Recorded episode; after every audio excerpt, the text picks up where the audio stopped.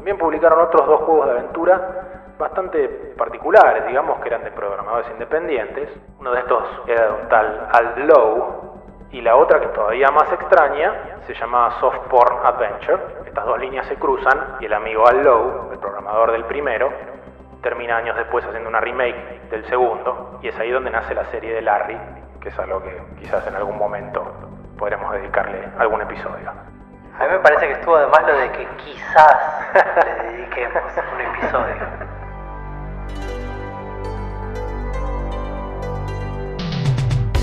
Esto es Modo Historia, un podcast para poner los videojuegos en contexto.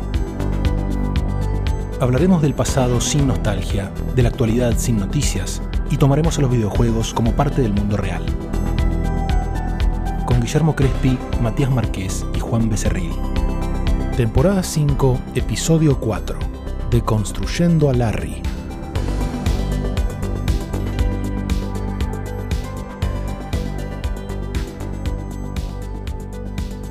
Uno de los varios elementos que nos ayudaron a ordenar la información del episodio previo a este podcast fue la importancia que tenían las ferias a comienzos de los años 80 como lugares no solamente de exposición con respecto a lo que se iba a venir en el futuro, en materia de entretenimiento, tecnología y demás, sino también las ferias como puntos de reunión para los miembros de algunas industrias nacientes, digamos, como la de las consolas de videojuegos o la del software para microcomputadoras. Hicimos también varias referencias a la ciudad de Las Vegas, ya que hasta el día de la fecha es un lugar donde se suelen hacer todo tipo de eventos.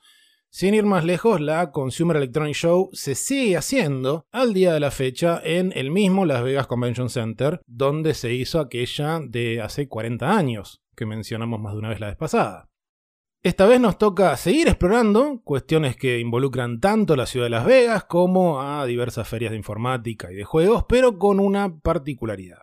Si bien vamos a intentar abstenernos de utilizar lenguaje inapropiado, el episodio que ustedes están empezando a escuchar va a redundar en temas no aptos para menores. Por esa razón, como el adulto responsable bajo cuyo nombre aparece este podcast en Spotify y demás, tengo la obligación de confirmar la mayoría de edad de todos los presentes, así que lo vamos a hacer de la manera más acorde al episodio de hoy.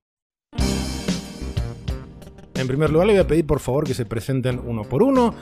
Nombre y apellido, brevemente a qué se dedican esas cuestiones. Si les parecen, podemos ir por orden alfabético. Así que ahí el, señor de anteojos y polera, por favor. Estoy listo. Nombre, apellido y a qué se dedica y esas cosas. Eh, sí, Juan Becerril, me dedico a los jueguitos y tengo 42 años. Bueno, sí, la edad no se las pregunto porque no les creo. O sea, esto pueden. Sí, sí, sí. O sea, cualquiera falsea esa cuestión.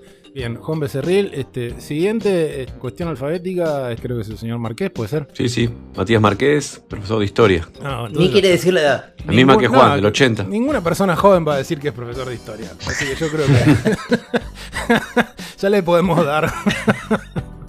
Ya está, muy bien, gracias, señor. De nada, señor. Bueno, este, señorita Orsetti.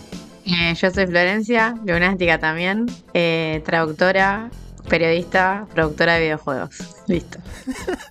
Me gusta el terror, también importante. Está muy bien. sí, joven.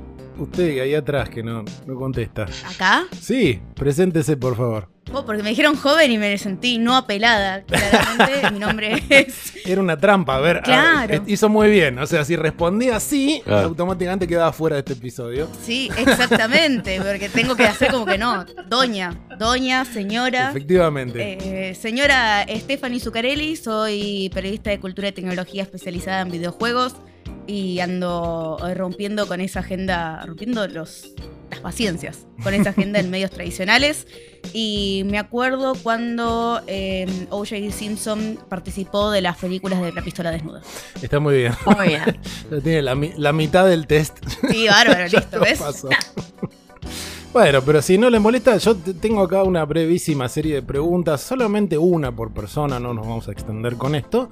Ya que ustedes son cuatro personas, tengo cuatro opciones para cada pregunta, cada participante puede elegir la categoría. Empecemos por el. Sigamos por el alfabético, si no les molesta. Tenemos estas cuatro categorías, se pueden repetir igual, ¿eh? eh las categorías son bebidas alcohólicas, rock and roll, asesinos famosos, y picardías de adultos.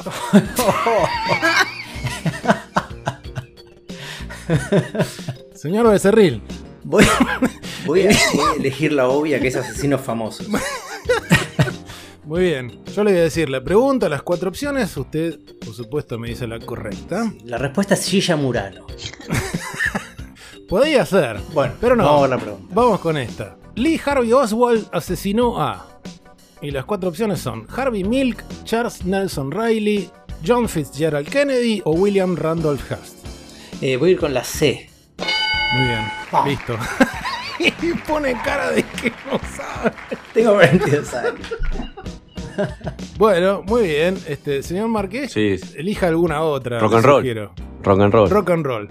Muy bien. ¿Cuál de las siguientes canciones no fue grabada por Elvis? Hound Dog, Love Me Tender, What I'd Say o Heartbreak Hotel. Opción C. Muy bien. Muy bien, bien. Muy bien. Son todos viejos chotos. Sí, sí. y Delvi, década del 60. Somos todos el 60. Bueno, a ver, Flor, tenemos bebidas alcohólicas, rock and roll, asesinos famosos o picardía. Ah, be- bebidas alcohólicas. ok, muy bien. ¿Cuál de los siguientes no es un vino? Colombard, Bonaire, Cabernet o Moscatel. Bonaire. Bonaire, respuesta correcta. Bien, muy bien. 100 de 100. Esta tenemos muy bien. Steph, eh, bebidas alcohólicas, rock and roll, asesinos famosos o la que no quiere elegir nadie, obviamente. Ah, No, vamos con eh, picardía de adultos muy adultos. Sí, Sí, sí, sí. bien. Muy bien. Hugh Hefner suele ser fotografiado y las opciones son desnudo, en un jacuzzi, en brazos de su actual amante o en pijama. Uh, vamos con. eh, Está medio múltiple respuesta esto, pero vamos con la D. Correcto, extraordinario. Listo, me quedo tranquilo. Algo más. Podría haber sido la C también, porque O- sí, claro, sí. solito nunca, pobre. Queda claro que somos todos adultos o alcohólicos o pervertidos o lo que sea, no lo sabemos, pero bueno, adultos por lo menos. Así que me quedo tranquilo y podemos continuar. Vamos a meternos finalmente en el tema en cuestión que tiene en su centro a un exitoso videojuego de contenido adulto publicado en los años 80 por el estudio Sierra Online. Un juego donde tu personaje busca seducir a varias señoritas mientras recorre una ciudad muy similar a Las Vegas, con lugares sórdidos como un bar, un casino, una capilla berreta, etcétera, etcétera. Nos estamos refiriendo, por supuesto, al Soft Porn Adventure. Más allá de lo particular de su contenido, este juego Soft Porn Adventure se distingue dentro del enorme catálogo de Sierra por ser el único juego puramente de texto que ellos publican. Recordarán los oyentes memoriosos de modo historia que esta gente esencialmente inventa lo que más tarde se llamaría aventura gráfica, agregando imágenes ilustrativas a juegos que hasta ese momento eran puramente escritos. Así que vamos a explicar un poquito cómo es que cae este particular juego en manos de este estudio del cual hemos hablado tantas veces. El juego Soft Porn Adventure es creación de un caballero por entonces de 20 largos años, llamado Chuck Benton. Benton trabajaba como ingeniero en una empresa que fabricaba simuladores de vuelo. Sí, fabricaba, o sea, no estamos hablando de software, estamos hablando de simuladores de vuelo en tanto aparatos que cumplen esa función. Y como tantos por esos días, se le ocurre que sería ideal simplificar los procesos más tediosos de su trabajo usando alguna computadora. Como por ejemplo su flamante Apple II. Así que le empieza a insistir a sus jefes de que compren un Apple II en el laburo hasta que le dicen, bueno, dale, la compramos, pero el programa se lo vos. Así que el flaco no tuvo más opción que ponerse a aprender a programar en lenguaje BASIC. Y como entre sus juegos preferidos estaban estas aventuras de texto, particularmente las de un estudio llamado Adventure International, que fueron los primeros en comercializar estos juegos para hogares, dijo, bueno, voy a tratar de programar uno de estos juegos para aprender y para practicar BASIC. Y en cuestión de dos o tres meses tenía un juego de texto en parte inspirado, en parte parodiando sus aventuras, digamos, como joven en busca de señoritas. Como diría la serie favorita del Mato, el título Soft Porn Adventure funciona en varios niveles. Porque, por un lado, muchos juegos de este tipo se llamaban Saras Adventure, o sea, Mm. Colossal Cave Adventure, Pirate Adventure, Adventureland, bla, bla, bla. Pero también la parte de soft porn no solo refiere al contenido, sino que tiene otra palabra clave de la época que es soft, ¿no? O sea, el soft no solo viene en soft porn, sino del software, así que bien, bien por Benton ahí en su síntesis. Ahora, este ejercicio que este flaco hace en unos pocos meses, allá por inicios del año 81, con la ayuda de sus amigos que lo ayudaban a testearlo, le empezó a quedar demasiado lindo como para un ejercicio y se le ocurrió comercializarlo. Así que se tomó otros 4 o 5 meses para rehacer el juego, para mejorarlo, para hacerlo un poquito más accesible en los contenidos, porque más allá de que siempre se pensó como comedia, no como juego erótico, el original que él hizo como ejercicio era un poco más heavy, había dealers de falopa y cosas que después no quedaron.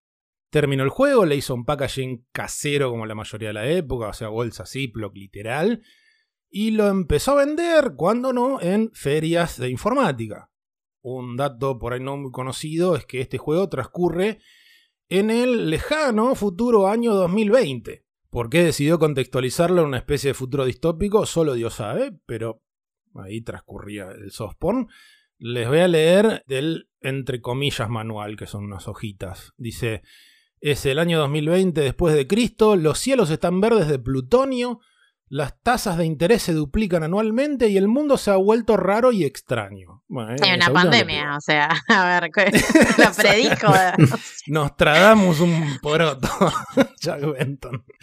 O sea, dice este pequeño manual que un amigo te sugiere, o sea, tu personaje, le sugiere irse de vacaciones a una ciudad del juego que, es ya- que se llama Los Vegas, donde, cito, te dispones a cumplir tu fantasía erótica de seducir a tres mujeres antes de regresar. Es muy tierno, perdón. Sí. La fantasía erótica, seducir a tres mujeres. ¡Wow! Sí, sí, sí. Cumple la seducción y sale corriendo. Dice, ya está. Objetivo de cada uno. Pero bueno, en esta ciudad, por supuesto, puedes apostar. O sea, cosa que esto también viene del objetivo inicial del tipo, ¿no? O sea, recuerden que está haciendo este juego como ejercicio de programación. Por eso, en el medio de todo, hay un simulador de tragamonedas y otro de blackjack, que hoy se nos antojaría como una especie de minijuego metido en otra cosa. Bueno, era para tratar de encontrar la vuelta a practicar distintas formas de, distintos pequeños programas metidos todos en uno, ¿no? Así que es un juego de texto muy en la línea de los de Studio Adventure International, o sea, ese que, que él jugaba. Esta cosa de que en la parte de arriba de la pantalla tenés la información mínima de dónde estás, los objetos y las salidas, esa disposición es bien de ese estudio. El prompt te pregunta qué debería hacer, que eso también es bien de ese estudio. Y el personaje del juego es descrito como tu marioneta o tu títere, o sea, dice puppet. O sea, sos vos controlando un avatar sin personalidad. El final del juego te dice, por ejemplo, como tu marioneta en este juego, te agradezco por el placer que me brindaste. O sea, rarísimo. Qué rebuscado. y bueno, viejo, es así. Esa era la, la idea de que era un personaje en un videojuego también era una absoluta novedad. Los juegos de aventura tenían este problema, supuestamente ser- eras algún tipo de persona, pero la idea era que fueras vos, entre comillas. Sí, además que de hecho creo que, o sea, medio un paréntesis esto, ¿no? Pero justamente como toda esa era, eh, muchos juegos se hacían incluso a veces sin marketing de por medio. O sea, los De mandaban y se fijaban si vendían o no. Es re loco que en esa época había como más diversidad de personajes Sí. que en lo que fue, por ejemplo, a principios de los 2000, eh, bueno, toda esta época antes de que empiece todo lo que es más woke y un poco más feminista, ¿no? Eh, porque fuera de juego hay personajes más interesantes en las aventuras de LucasArts o de Sierra que en todos unos años que hubo. Sí. Sí, sí, sí, sí, sí, totalmente. Sí, sí, sí, hubo eh, en varias cuestiones que después nos vamos a meter en esto. No sé, es difícil poner una fecha, pero entre mitad de los 80 para adelante las cosas se empiezan a reorganizar de una manera que, que, que se vuelve todo más blanco y negro y separado según supuestas ideas de género. Y estos juegos son para Sí. chicas y esto qué sé yo. Es más, este, en, en muchos de, de las pioneras, digamos, de, de- de lo que es programación y diseño y demás, este, ya arrancaban ahí a fines de los 70, principios de los 80. Y después empieza a haber una especie de vacío que, bueno, se habrán empezado a reescribir las reglas y ahuyentar a las mujeres. este, Básicamente. No podías como conseguir una carrera ahí y, como él digo, te le cortaban las piernas. Básicamente no podías seguir eh, con tu carrera y, y vas espantando ahí a, todo, a toda calidad de personas. Y Lo que me parece muy loco de este cuestionamiento y de lo de la marioneta es que hoy por hoy también hay preguntas y muchos estudios que inclusive son experimentales acerca de la corporalidad dentro de los videojuegos y cómo se representa el sí mismo, ¿no? El cuerpo. Sí. Y de pronto, si uno piensa en el género de lo erótico, de lo pornográfico, eh, lo corporal es el personaje principal. Entonces, ¿cómo representás eso cuando ni siquiera, a ver, hoy por hoy eh, también existen las preguntas de eh, cómo manejás un avatar, cómo representás diferentes estímulos, que no quede paródico o que sí quede paródico como para que sea más llevadero? Sí. Me parece que es una pregunta que sigue hasta hoy en día y que nunca se resolvió. Sí, y que es todo un tema el paso, en este caso, de lo puramente textual a lo visual. Decir, bueno, ¿y ahí qué represento? Claro. O sea, ¿de qué manera lo represento? ¿Qué se muestra? ¿Qué no se muestra? O sea, acá, había una, un- una capa adicional de, de complejidad, digamos.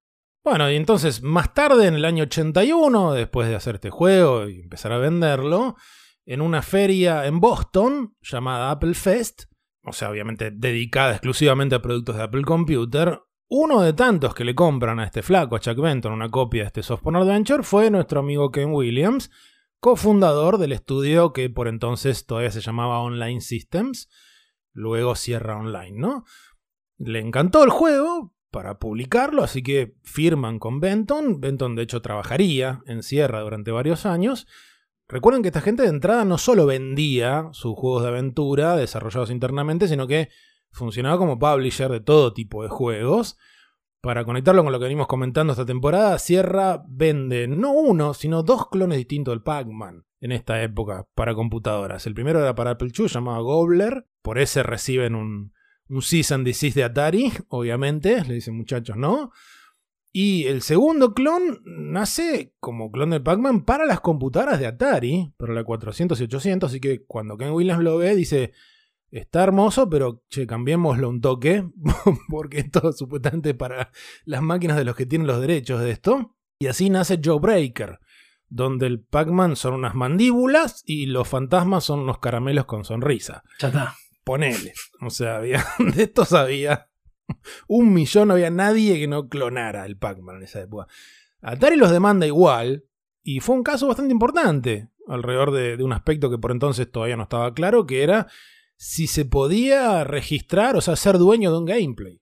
Que hoy ya tenemos una respuesta, pero en esa época no. Mm. Eh, y bueno, al final de cuentas, Sierra gana, o sea, no se puede registrar el gameplay, pero gasta un montón de guita en cuestiones legales y sacan el juego de circulación igual.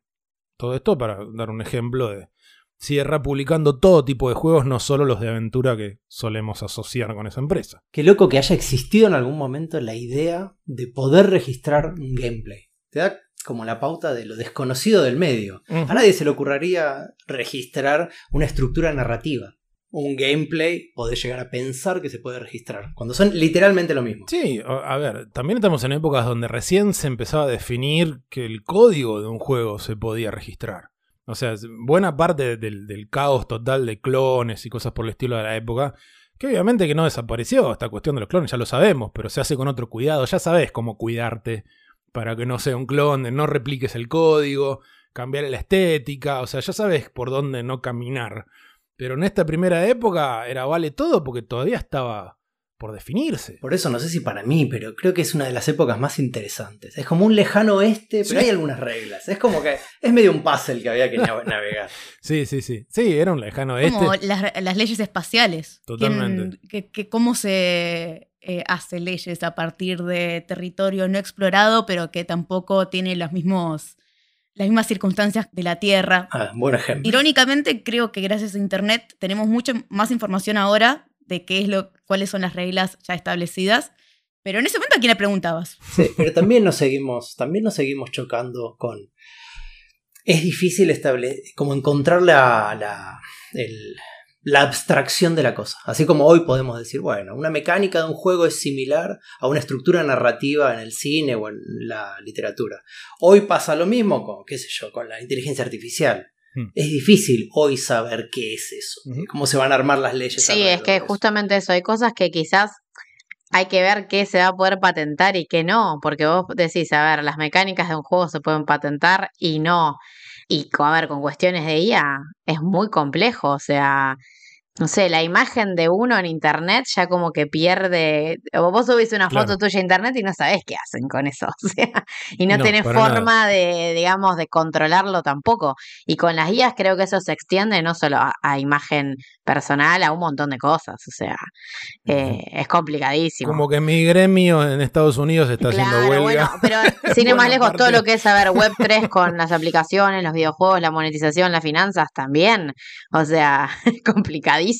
El resumen, no sabían nada, no sabemos nada. No, No sabemos eso, estamos peor ahora, creo. Estamos en el futuro distópico del soft porn. Estamos, cada vez más profético resulta este señor Chuck Benton, verdadero héroe.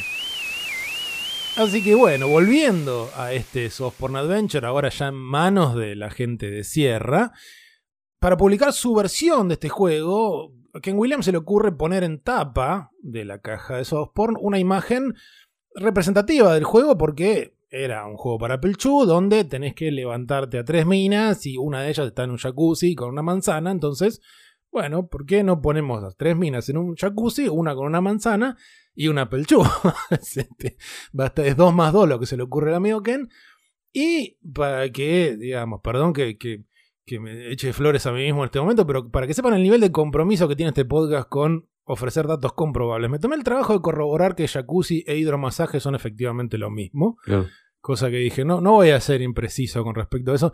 Jacuzzi efectivamente es la marca más emblemática de hidromasaje. Claro, pasa como cotonetes. Cotonetes y. Exactamente. Sí, eso yo ya sabía. Sí, sí, sí. No, yo no lo sabía, pero dije, jacuzzi, ¿será lo mismo o no? Bueno, lo he tomado sí. el trabajo de corroborarlo. Les cuento, ya que esto es un podcast de historia, que esto viene de la empresa que fundan los hermanos Jacuzzi, que al llegar de Estados Unidos desde Italia en 1907 los anotan Jacuzzi con J y no con I. Mm. Yo sé, Matías, que vos esto yo seguramente lo sabías, lo, seguramente lo das en clase, esto de la, Sí, sí, los sí. hermanos Jacuzzi. Eh, hay un apartado de las clases que se habla de eso, la epistemología de jacuzzi. Hay que aclarar, este podcast no fue sponsoreado por Jacuzzi. Todavía. Y hablamos de los hermanos. Lo- los problemas de registro en las, en las aduanas desde Vito Corleone, que lo anotan como Corleone cuando era Andolini. ahí donde Exactamente. igual, claro. Bueno, esto, una- seis años después de Vittorio Andolini. Claro. Nada de Corleone. Claro. Come on, son. What is your name? Tuo nome? Vito Andolini from Corleone. Corleone. Vito Corleone. Pero bueno, la propuesta esta que tiene Ken Williams para la tapa del Software Adventure era algo que podían resolver sencillo, digamos. O sea, los Williams tenían en su casa un hidromasaje de este, una madera, o bueno, por supuesto no el aparato, pero alrededor de una madera que le voy a preguntar a, a nuestro residente experto en madera, Juan Becerril, ¿qué es Redwood, Juan? Eh, nadie sabe qué es Redwood. Ah, bueno, retírese. Eh, no, Es no. linda, ya está. No, no. Es. ¿Quebracho? No, no, no, no, es que no, no es el color. Eh, es un tipo de madera que no existe acá, el redwood. Por eso probablemente no tiene un nombre. Es la, es madera de secuoya. Ah, ok. En, en Sudamérica existe, pero debe haber eh, contados con los dedos la cantidad. Son esos árboles gigantes Hmm. que se ven en, en- como en el eh, oeste de Estados Unidos. Sí, que estaban sí. en California, tipo en San Francisco, claro. eh, ahí nomás tenés para ir Exact- al bosque. sí. Exactamente. Pero es, es una madera que es sinónimo de lujo. Una madera resistente para el exterior, que tiene resistencia a los bichos. Es madera que es lujo. Bueno, Así nomás. pedidos. ¿Querés dejar tu teléfono, Juan? Eh, sí, todo lo que sea cocina, interior de placar, bajo mesada, hacemos revestimiento, reenchapamos puertas. Pero bueno, tenían, tenían el jacuzzi en la casa, tenían una pelcho, obviamente, tendrían más de una. Y para el resto alcanzó con tirar la idea en la empresa. Che, ¿quién se copa para sacarse una foto en el jacuzzi para la tapa de este juego? Bueno, y ahí se ofrecen Susan Davis, que era la contadora de Sierra, también esposa de uno de los diseñadores. Se ofrece Diane Siegel, que era esposa del production manager, que es la que está con la manzana. Y a la derecha de la imagen, famosamente la mismísima Roberta Williams, cofundadora de Sierra, lejos de su imagen posterior como la señora que cuenta cuentos de hadas. Y en el fondo tenés la Pelchú. Sí, también hay un mozo metido allá adentro, que, que era un mozo de un restaurante local. Que este, pa- para tranquilidad de los maridos presentes se aseguraron de que fuera gay, porque no le iban a dejar meterse ahí en el jacuzzi con las señoras. Métase, señor, no hay ningún problema, era de ahí. bien. Completamente vestido, por favor. Completamente vestido, sí, sí, sí. Bueno, a ver, me parece que es importante subrayar que no era tan raro tener un jacuzzi en tu casa en esos años y en California, ¿no? Digo, para que. Para empezar a poner un poquito en contexto estas hoy excentricidades. Recordemos que los Williams son del año 53 y 54. O sea, fueron adolescentes a fines de los 60 en California. O sea, ya es, es conocido el hecho de que Atari tenía un jacuzzi en uno de los edificios. Sí, Atari, es- eso iba a decir, Atari y no las Bushnell también hicieron de las suyas ahí con el jacuzzi. Total- Totalmente, totalmente. Es que es parte de la época, parte del contexto. Eran cerca uno de otro, digo, en el mismo estado, en la misma época.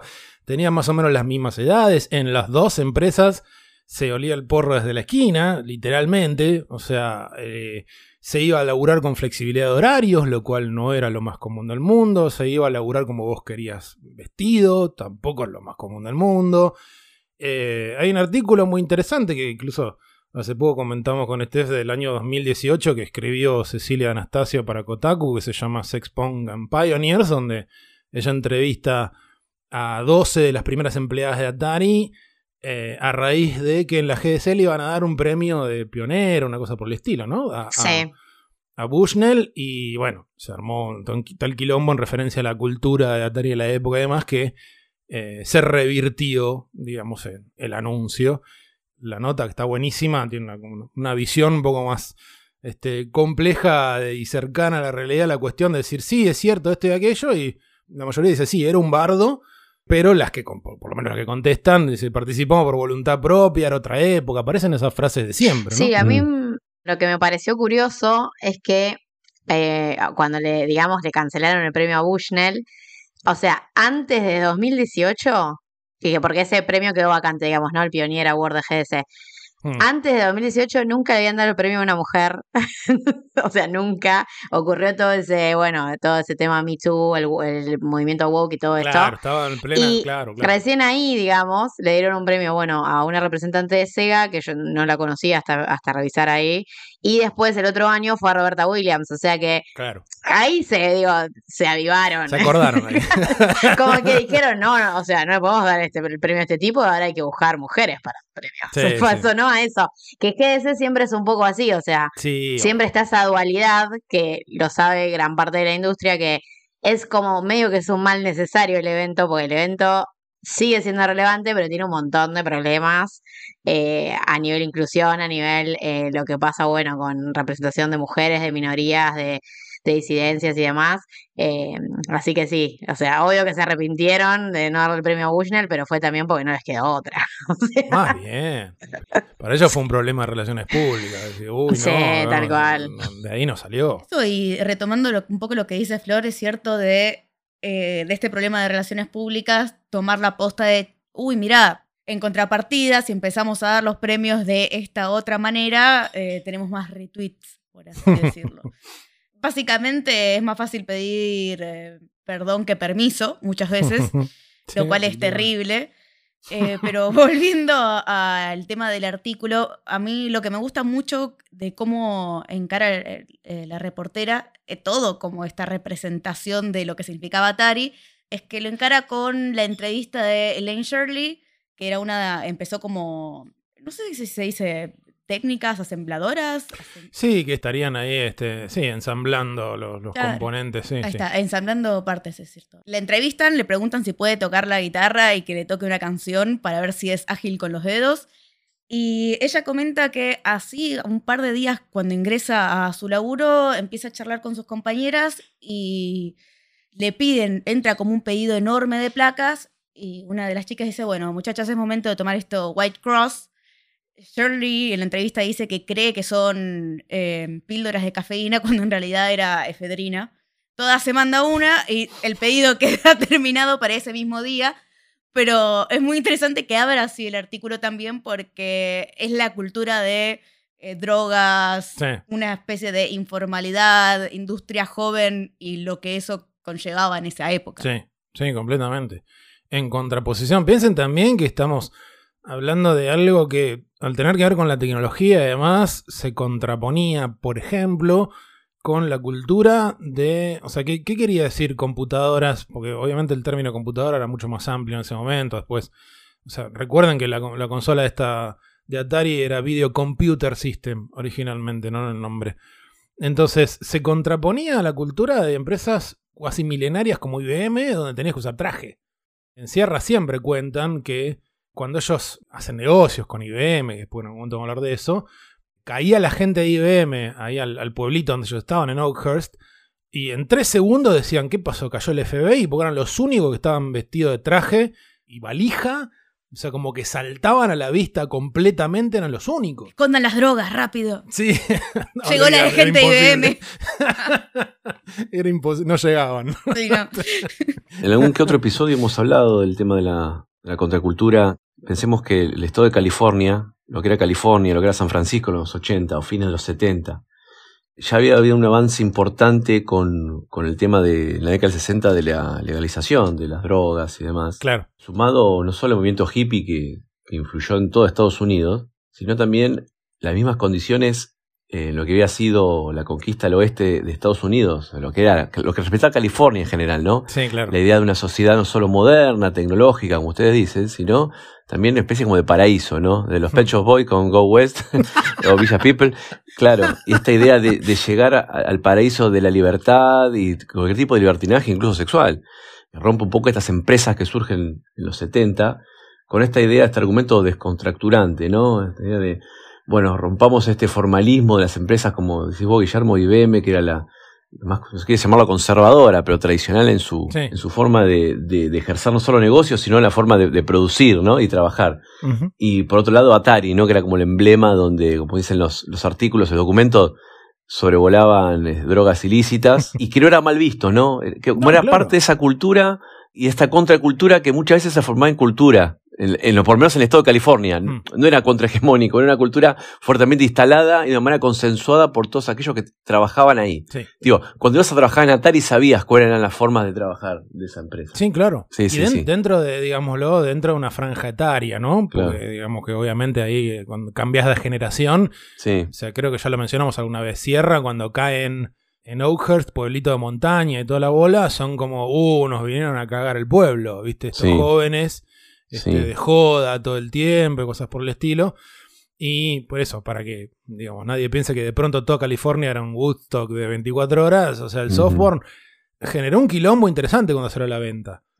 Según historiadoras como Lane Nooney, fue el primer videojuego erótico lanzado comercialmente en Estados Unidos. O sea, no distribuido fuera de los circuitos comerciales, que por supuesto había un montón. Sí, no, una, una cuestión ahí que, que también no hay que perder de vista. Desde los círculos académicos, por ejemplo Berkeley, fue una universidad que cuestionaba en los 70 o en los 60 incluso fuertemente, por ejemplo, conflictos como la guerra de Vietnam. Y esto o sea, no era un dato menor, o sea, se presentaban ya a nivel este, institucional académico como opositoras Sí, a- claro. a- al régimen establecido o a los gobiernos de turnos norteamericanos. Quiero decir, no era una, para que quede claro esto, no era un nicho marginal No, claro. este tipo de empresas. ¿eh? Se vio que venía todo un movimiento intelectual importante detrás de esto. ¿eh? Sí, No eran ningunos improvisados, quiero decir, y no eran ningunos este, delirantes. me estoy acordando un montón de cosas juntas que espero no olvidarme. Mm. Eh, justo nombrás a Berkeley. Sí. O sea que hay un episodio de Sopranos que yo suelo usar en clase cuando doy guion de televisión, Ajá. donde una de las batallas familiares es que la hija quiere estudiar a Berkeley y la madre, que es recontra católica, quiere que vaya a Georgetown, que es Claro. más cerca de ellos. Sí. ¿Cómo, que- cómo que te vas a ir a Berkeley? sí. ¿Viste? No, no es solo porque es lejos, Sí. sino porque es otra, otra cultura.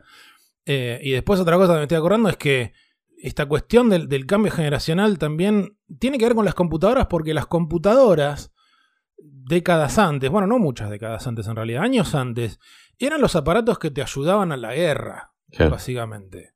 O sea, eso, ese era el lugar que tenía para la juventud. La computadora te está asistiendo en todo tipo de combates. Para eso es que avanza muchísimo la tecnología, los radares y todas esas cosas. Entonces, por ejemplo, eh, este juego fundacional de la industria del videojuego, bueno, en realidad previo a la industria, que es Space War, que es del año 62, cuando después lo adaptan a principios de los 70, que Bushnell y, y Dabney hacen una versión que ellos le ponen Computer Space, pero la otra versión que sale más o menos en paralelo se llama Galaxy Game, porque los que lo hicieron estaban dentro de ese, estaban en la Universidad de Stanford, y no quedaba bien ponerle Space War a un juego, porque estaban en contra de la guerra. Claro.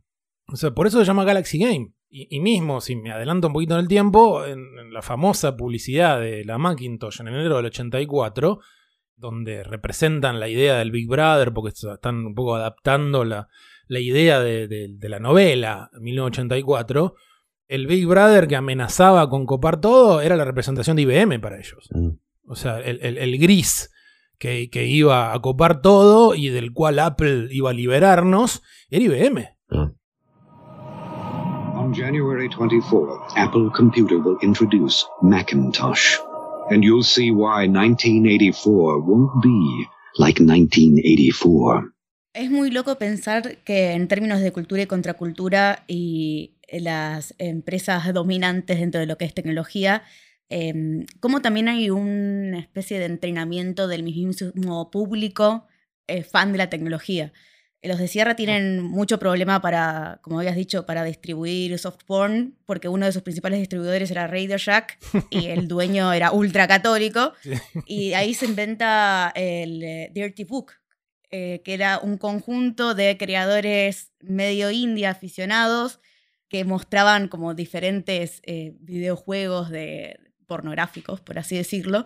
Y hay Claro. mucho también de reseñas y cartas a editores de que ahora vienen estos jóvenes a querer pervertir la visión de lo que es que la tecnología no tiene ningún tipo de referencia al sexo o a la Sí, claro. sexualidad o al erótico. Es muy loco cómo los mismos consumidores están acostumbrados a decir, esto es una herramienta muy separado de cualquier tipo de perversión. Sí, sí, sí. Está dando en el clavo porque cuando ellos publican la primera publicidad para el soft porn, me refiero ya en versión Sierra, en la edición de septiembre del año 81 de la revista Soft Talk, que era una revista dedicada al Apple II, bueno, recién una andanada de cartas de quejas, porque, bueno, como eh, viejo, esta revista familiar y yo qué sé. Y la editora y cofundadora de Softalk, que era una periodista llamada Margot Comstock, que murió el año pasado, una mía absolutamente pionera en lo que es periodismo de videojuegos y demás, defiende la publicación de, de ese anuncio con una frase muy a tono con la misión que tenemos en este podcast, porque dijo, ni siquiera la ciencia pura de la programación existe al margen de la sociedad en que funciona. Brillante. Bien cortito. Chupate esa mandarina. Totalmente. Y otra publicación que ayudó mucho a la difusión de este juego fue, ya ahora nuestra querida revista Time, en su número 5 de octubre del 81 hay una nota de una página que se llama Software para las Masas, que describe un poco este camino de popularización de las computadoras que llevaría a la famosa tapa de la cual ya hablamos, donde la única foto en esta nota es la publicidad de Softporn, obviamente con la imagen de tapa. Y en esta nota, Juan, te cuento que a vos te interesa tanto este punto, explican este proceso de la transición del hardware al software, de lo que sos particularmente predilecto, explica un analista senior de una consultora, fíjate la, la metáfora. Es como tener un tocadiscos. La gente compra un tocadiscos, pero siguen comprando discos año tras año. Extraordinario. Así que le fue muy bien a este juego. Le fue muy bien, por extensión también le fue muy bien al catálogo de Sierra, porque lo más normal era que distribuidores y consumidores lo compraran tipo revista porno. O sea, era, a ver, dame un Mystery House, y a ver, dame uno de estos clones de Pac-Man. Ah, dame uno de estos también sos porno. Así que les vino bárbaro. O sea, vendían de todo, vendían ese y vendían los demás. Pero ya lo dijimos, a pesar del éxito del juego, meses más tarde, ya en el 82, lo tuvieron que sacar del mercado. Porque les rompieron tanto las pelotas con cartas y quejas y todo. Cuenta Ken Williams que en un diario local los presentaron los de Sierra como pornógrafos a los que deberían bañar en alquitrán, tirarles plumas y echarlos de la ciudad. Desviados. Desvía, exacto. Ahí van sus impuestos. Pero la vida corta de este juego en el mercado hizo que Ken Williams no se olvidase del soft porn porque ya en el 83 hubo un proyecto para lanzar una línea de juegos para adultos en Sierra con un packaging bien barato que era una bolsita marrón tipo de compras que también en Estados Unidos se usa mucho para esconder el alcohol en la vía pública, ¿no? Se iba a llamar apropiadamente Brown Bag Software, esta subsidiaria. Llegaron a hacer algunas copias del softporn con este packaging e incluso empezaron a hacer una versión con ilustraciones, que era lo, lo normal para ellos. Pero bueno, la situación financiera del estudio se fue al diablo por razones que ya vamos a explicar en otro momento. Quedan la nada. Y más tarde en ese año, en el 83, el estudio termina de desprenderse del Softporn cuando adquieren la licencia para hacer videojuegos Disney.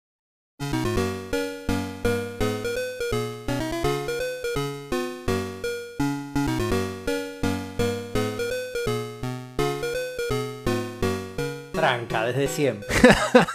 Unos copados. Para ser conspirativos. La persona que distribuía pornografía acá a los locales pornográficos de Batman, Mm. principalmente, estuvo muy involucrado con la distribución de material de Disney acá en Argentina. Ah, mira. En el momento en que la Paren pega... todo, no tenía esa. Hay que pensarlo, ¿viste? Está como. Es muy loco porque lo reconocen por su trabajo como distribuidor, pero quedó muy en los márgenes de la historia pornográfica y la distribución cuando cae Disney y le dice: Bueno, mira, me gusta tu trabajo, pero tenés- tenemos que eliminar esto de, de tu Claro. prontuario. Que no me parece alienígena a lo que sucedió acá con Sierra. Bueno, En absoluto, en absoluto, porque ellos eh, consiguen la licencia de Disney.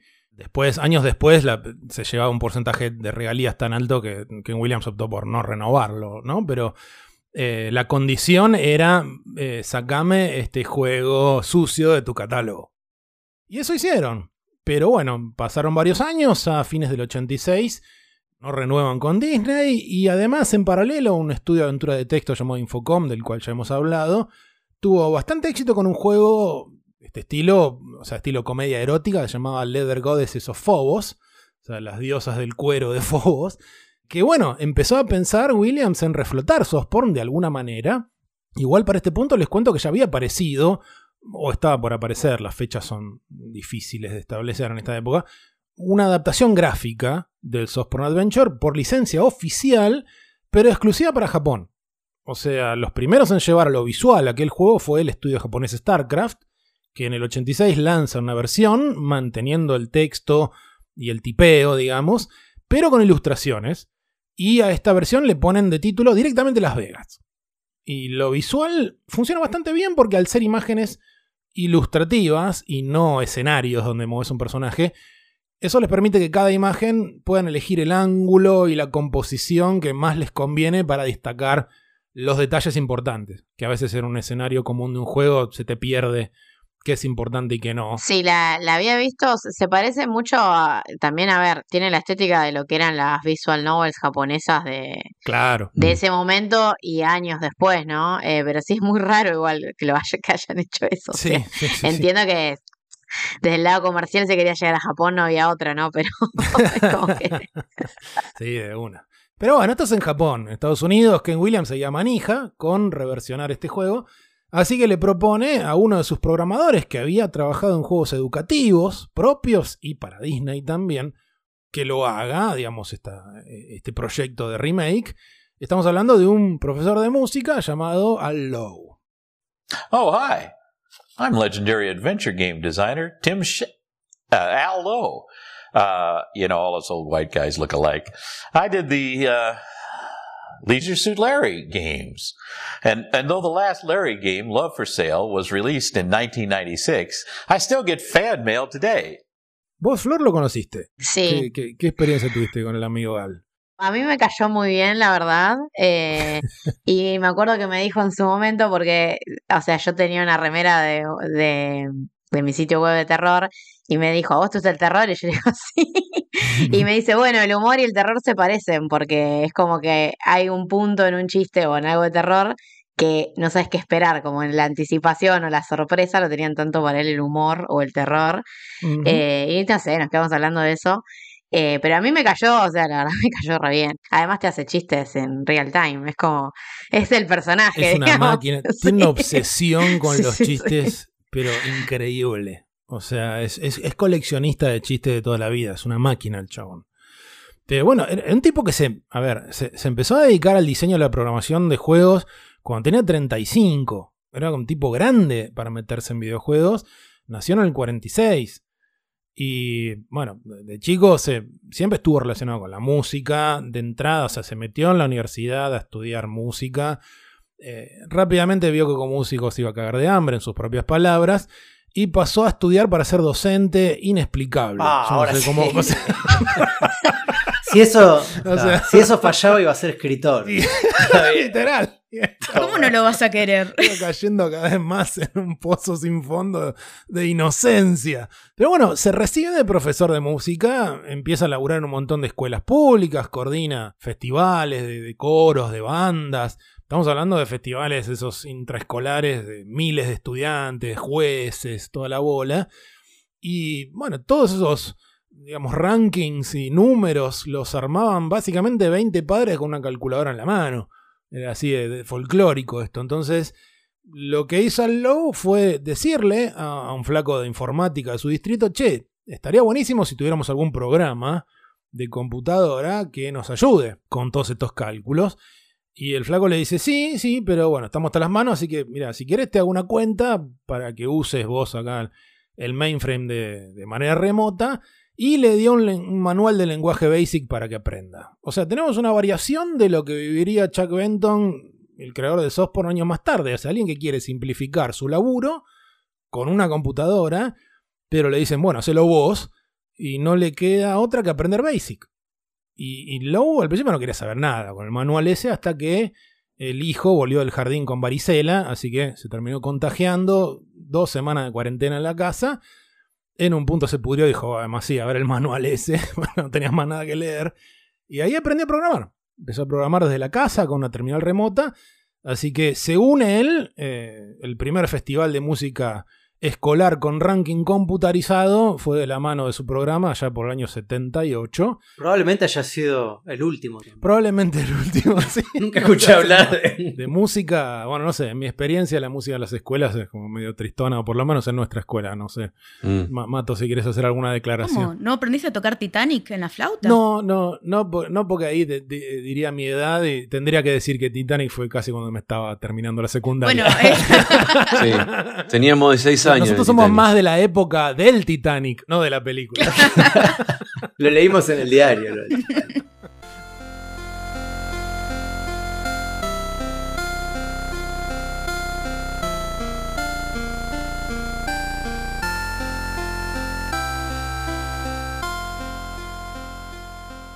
Cuestión que tiempo después, cuando Lowe va a una feria, de estas que hemos mencionado tantas veces, ve a un tipo vendiendo un programa de música que había hecho para el Apple II.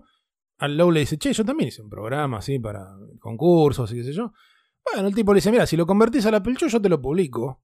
Así que Lowe convence a su esposa Margaret de que gasten un sueldo cada uno en comprar un Apple con todo, más algunos juegos como Aventuras de Sierra. Dios bendiga a esta señora, la paciencia eterna. Que es más, siguen casados, 55 años de casados llevan a la fecha. Así que en este circuito de ferias y de conferencias, Al Lowe empieza a ver gente que vendía juegos que programaban en las casas, muchos de esos educativos. Así que dice, para, yo soy profesor, sé programar, esta gente está vendiendo esto, yo también lo puedo hacer. Así que se asocia literalmente con los vecinos de enfrente, los McChesney, que habían escrito manuales de escuela para chicos. Así que estos dos matrimonios, el matrimonio, el matrimonio Lowe y los McChesney, arman lo que le llaman Sunnyside Soft. En palabras de Al, yo hice todo el laburo, los McChesney se llevaron la mitad de la guita. Bueno, no sé si están así o no, pero puede ser. Pero bueno, como proyecto paralelo al laburo de cada uno, no es que largaron el laburo en delirio. Eh, Lowe hace un par de juegos en dos meses, los llevan a ferias de informática, les va bien. Y ahí deciden alquilar un stand en un Apple Fest, otra vez, de fines de 1982 en San Francisco, donde se cruzan con varios publishers que ven estos juegos educativos, incluyendo los de Sierra, y como Sierra no tenía división educativa, y se estaba perdiendo esa parte, y encima los juegos de Lowe estaban un poco inspirados en los de Sierra, de las ofertas que recibe, Lowe decide aceptar la de Sierra, no solo le gustaba como empresa, sino que también le quedaba 45 minutos de la casa, o sea, la que estaba más cerca. O sea, Sierra le compra los derechos de los juegos, le da regalías, y este, Lowe sigue en las escuelas, pero laburaba para Sierra en las tardes y los fines de semana, mientras seguía como profesor de música. Hasta que meses después, creo que es hasta- hacia fines del 83, una cosa así, Ken Williams le dice, che, venite a trabajar con nosotros full time, yo te pago lo mismo que cobras en la escuela, más regalías, ¿para qué bomba de humo tiró? Luego fue a la clase y dijo adiós, Adiós, que se aprendan a tocar el triángulo solos. Y listo, y se fue. se fue a convertirse al empleado número 20 de Sierra. Y fue un- de nuevo, fue un cambio de carrera grosso. El tipo lleva 15 años de docente. ¿eh? Pero bueno, para acelerar lo que viene, el tipo, a ver, labura una versión simplificada del juego del cristal encantado, del que ya hablamos. Se suma a los juegos de Disney, hace uno de Winnie Pooh, hace uno del Pato Donald. A Disney le gusta mucho, así que le ofrecen adaptar su nueva película de Black Cauldron, que creo que acá se llamó El Caldero Mágico, me parece. Después fue el programador líder de King's Quest 3, de Roberta Williams. Así que todo inocente, mágico, limpio, Pedagógico, que- como le corresponde a un maestro escuela. Claro. El profe, el profe Lowe. Efectivamente, el profe Lowe y su saxofón. Eh, pero bueno, ya estaba medio podrido, obviamente, de todo este asunto de fantasía. Quería algo que fuera gracioso y un poquito más adulto. Así que en este punto es que Ken Williams le dice, che, tenemos este juego que hace años nos fue re bien, Softporn Adventure. No lo podemos vender por Disney, yo qué sé, ahora no lo tenemos más. ¿Por qué no haces una remake? Ahora que lo podemos vender de nuevo. Así que Lowe se lleva el juego a la casa, juego que ya tenía unos 6 años más o menos, ¿no? Para ese punto. Lo juega y, según cuenta él, después de juntarse con su jefe, le dice, miren, la verdad que lo único que puedo hacer con esto es burlarme de, de esto porque quedó completamente fuera de época. Según dicen, habrá que ver que fue, si fue así, porque es una de esas que la repitió tantas veces que suena como muy prolijito, pero según Lowe, él dijo, este juego atrasa tanto que debería usar un leisure suit. Ah. Yo no sé si existe un término en español para leisure suit, pero es un tipo de traje que estaba muy de moda en Estados Unidos en los 70. Era un traje, digamos, informal, liviano, saco de solapas amplias, mucho estampado colorido, pantalones Oxford, ¿no? De los amplios abajo. Bueno, eso era un leisure suit. Pero bueno, le dijeron a Lowe, proceda nomás con esta idea. Negociaron con, con Chuck Benton la licencia. Ken Williams le da a elegir: mira, te puedo dar un por, o 1% de las ganancias a perpetuidad o un único pago de 5 mil dólares. Que obviamente Benton agarró la guita. Sea, típica de esas historias que hoy nos burlamos desde el futuro, pero era absolutamente lógico en ese momento. Sí. Y, y no nos burlamos de todos los que no agarraron la guita y no tuvieron un mango de regalía y nadie se enteró. Sin duda, efectivamente. Es más, a Benton ya le había pasado, porque él había laburado en esos juegos, en uno de los juegos de- del Pato Donald con, con Al Lowe y había elegido el porcentaje y se cagó de hambre. Entonces dijo, no, ahora no, otra vez no. Dame, dame- dame la guita acá porque tengo, tengo goteras. Así que bueno, en poco más de tres meses, porque el diseño ya estaba hecho, se hizo muy rápido este juego, aparece en 1987 esta remake del Softporn con el jocoso título de Leisure Suit Larry in the Land of the Lounge Lizards.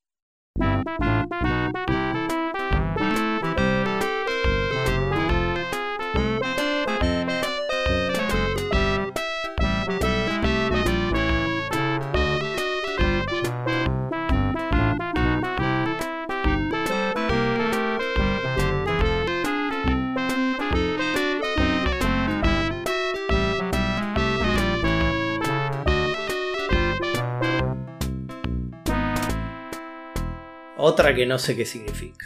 Todo el título no lo entiendo, solo entiendo toda la parte de Larry. Vamos a desarmar el título. Por favor. Ya explicamos el Leisure Suit. Leisure Suit Larry. Bueno, ahí Larry es el cambio más importante que hace Lowe con respecto al juego original. O sea, deja la en ese momento ya anticuada noción de un títere que controla el jugador y crea un personaje con un nombre, con una cierta personalidad, con la idea de que es un tipo que quedó atrapado en la década anterior. O sea, por eso se, se- se viste como Travolta, digamos. Es lo que piensa que es cool. Exactamente. A ver, recuerden que Softporn se escribe, se diseña y todo cuando eso era lo, lo cool. Por eso es que cuando lo juega Low dice, che, loco, esto ya es cualquiera. O sea, piensen que después de la era disco, la era disco fue como una especie de vergüenza histórica para los yankees después de eso. Fue como decir, ¿qué carajo nos pasó? O sea, así culturalmente hablando. Desde acá nosotros nos decimos, qué lindo todo eso. Bizarro, pero Es que nuestros 70 tampoco fueron. eh, no eran, no, los 70 estaban buenísimos y no vivías acá. Sí. O sea, eso... Además, Disco Stu lo salvó. Claro.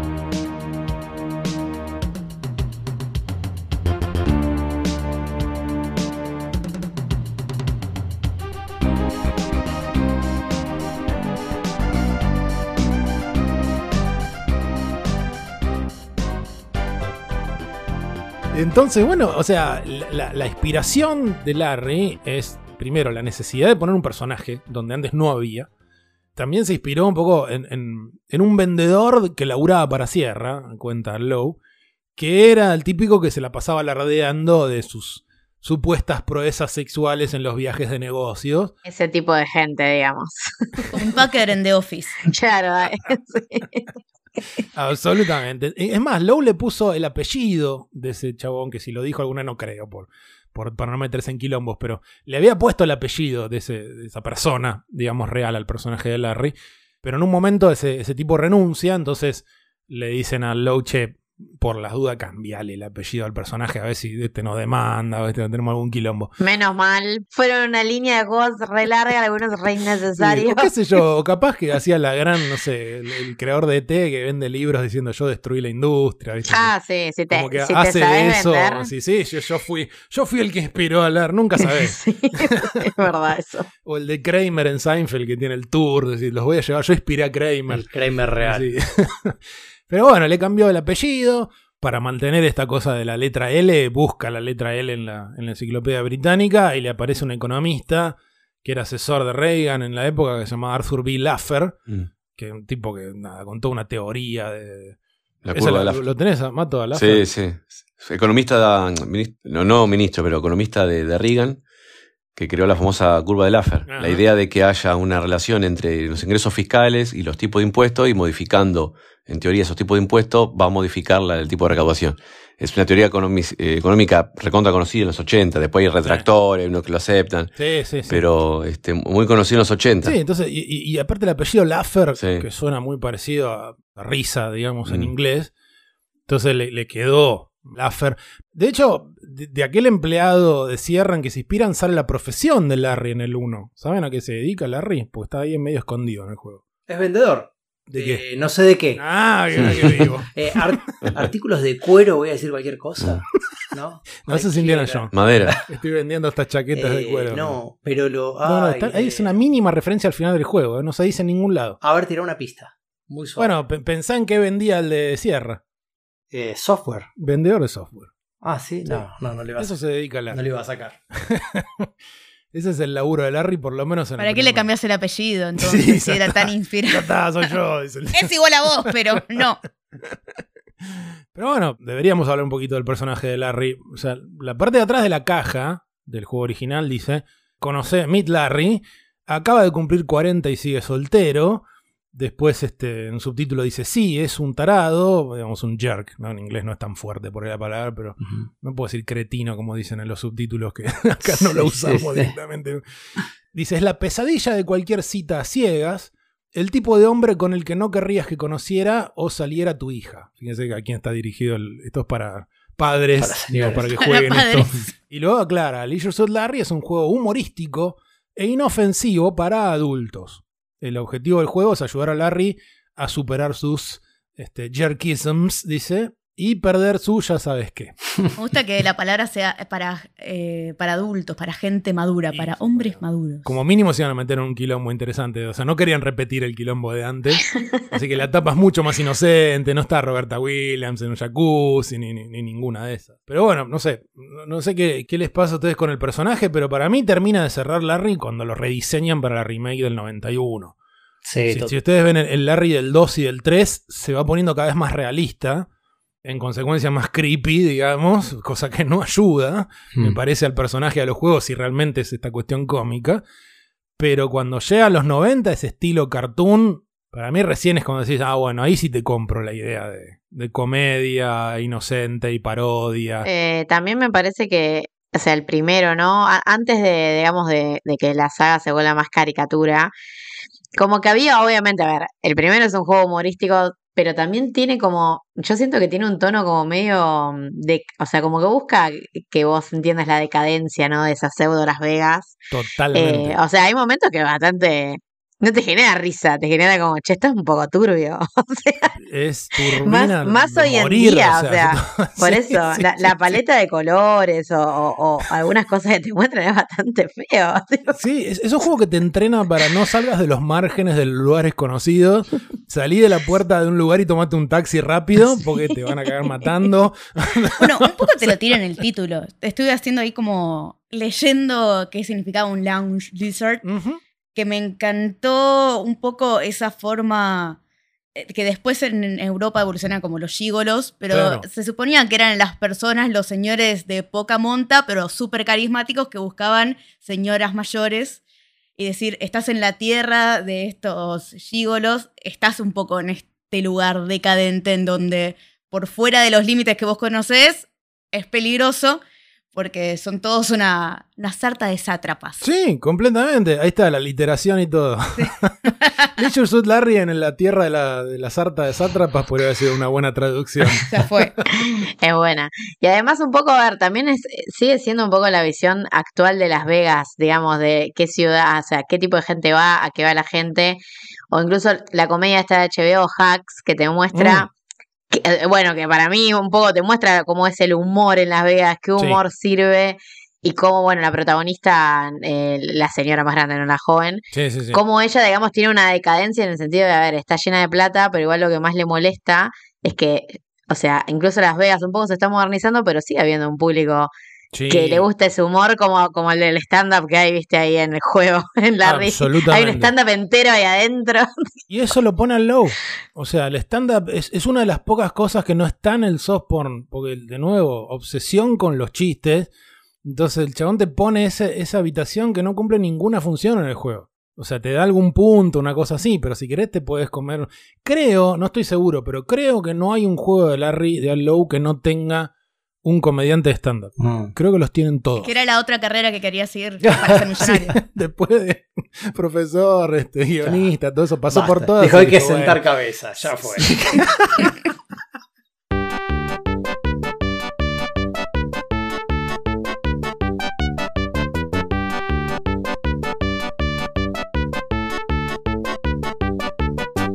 O sea, Low, saxofonista de jazz, conocía, digamos, ese mundo nocturno, o sea, había visto esta gente de todo tipo.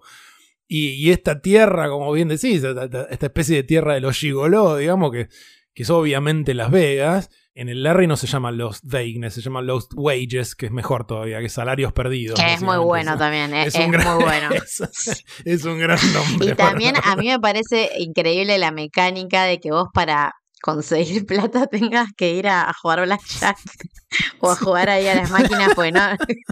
O sea, Sí, no sí, servís sí. para nada, ¿entendés? Y lo tenés que hacer a cada rato en el juego. No es que, bueno, Sí, voy una sí, vez. sí, Sí, sí.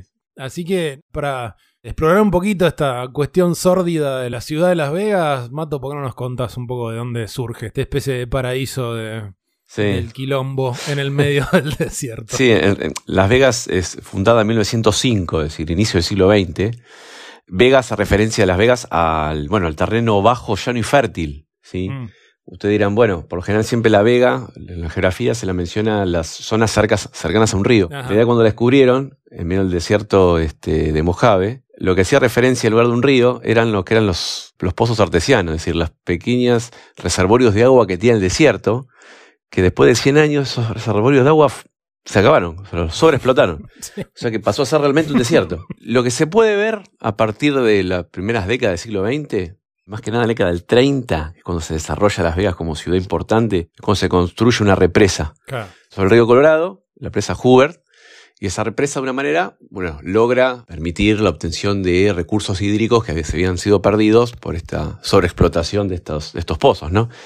Pero fundamentalmente, después de la creación de esta represa, lo que permite que Las Vegas tenga un desarrollo fundamental y que aumente, eh, aumente su crecimiento económico y demográfico, es más que nada la legalización del juego. Sí. Nosotros en otros episodios hemos hablado del tema de las mafias y demás, pero ahí en Las Vegas, en el estado de Nevada, donde de alguna manera los, lo- el juego y el juego, bueno, en un momento ilegal, después legal, es un gran, eh, una, fo- una forma de invertir en Las Vegas, ¿no? Y en la década del 40, al mismo tiempo que se iban desarrollando, el- el- bueno, el juego, ¿sí? Cas- explosión de casinos y demás, aparece recién en los 40 los hoteles con casinos. Claro. Rancho Las Vegas, Últimas Fronteras, los primeros fueron esos, más que nada, donde se conjugaba no solo el hotel, sino la posibilidad de jugar. Que era en ese momento, en la década del 40, como, bueno, al igual, ¿no? Con todo el oeste de Estados Unidos, ¿no? Esta idea de zona de libertinaje y de, y de fuertemente lúdica, ¿no? Una década después, o sea, década del 50, actividad musical, ¿sí? Teatro, con los espectáculos.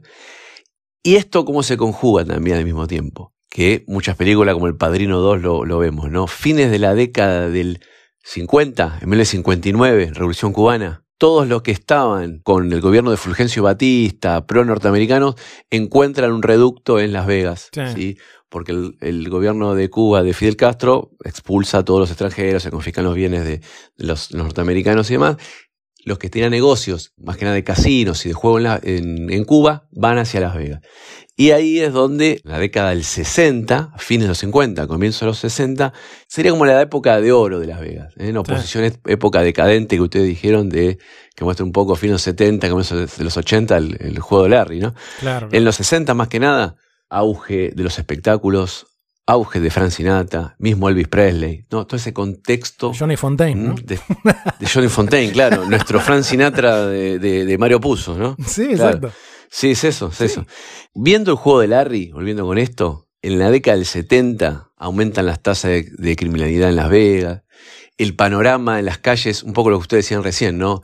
Contexto de inseguridad, eh, la misma sociedad capitalista, o si se quiere, esa misma sociedad eh, basada en, en el lujo, en, en lo exorbita, en, en lo exuberante, en, en esta idea fuertemente consumista, tiene su contracara en un poco lo que muestra el videojuego de Larry, ¿no? Vagabundos, prostitutas en las calles, bares de, de que cooptaban este, sujetos de escasa moral, digamos. Todo esto, fines de los 70 más que nada, de, Sí, de sí. crisis de, de- de Las Vegas, ¿no? Poca inversión, se ve poca inversión en los hoteles. Esto un poco después cambia en los 90 cuando se hacen estos hoteles temáticos, ¿no? Sí, gigantescos. Gigantescos, ¿no? El. Excalibur, el Luxor. Sí, sí. eh, y donde aumenta al mismo tiempo, eh, que, que en realidad en los 70 estaba, ¿no? En Las Vegas, las peleas de boxeo, ¿no? Sí, Entonces, bueno, claro. que hay una serie de Buenavena, ¿no? Aparece, ¿no? Sí. De hecho, Buenavena, este, la idea era pelea en Las Vegas, ¿no? Con, con la revancha con, con, con Ali. Pero se ve un poco en, lo- en los 70 ya esta idea de, de reactivar Las Vegas con las peleas, pero que en los, en los 80 tampoco, no logran revertirlo, en los 90 de una manera eso resurge, ese resurgimiento en Las Vegas, fin de los 80 recién, Sí. ya cuando el juego de Larry estaba Claro, claro, claro. eh, posteriormente. Pero justamente me parece que el videojuego retrata esa, es- esa versión decadente de Las Vegas a fines de los 70, comienzos de los 80, ¿no? Sí, es- es sordidez total. O sea, Eso.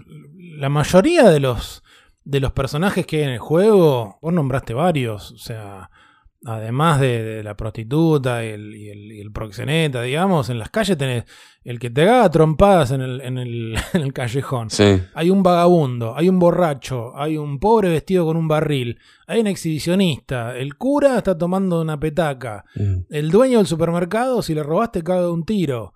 De las tres minas que te puedes intentar levantar, una te deja atado a la cama y te afana todo.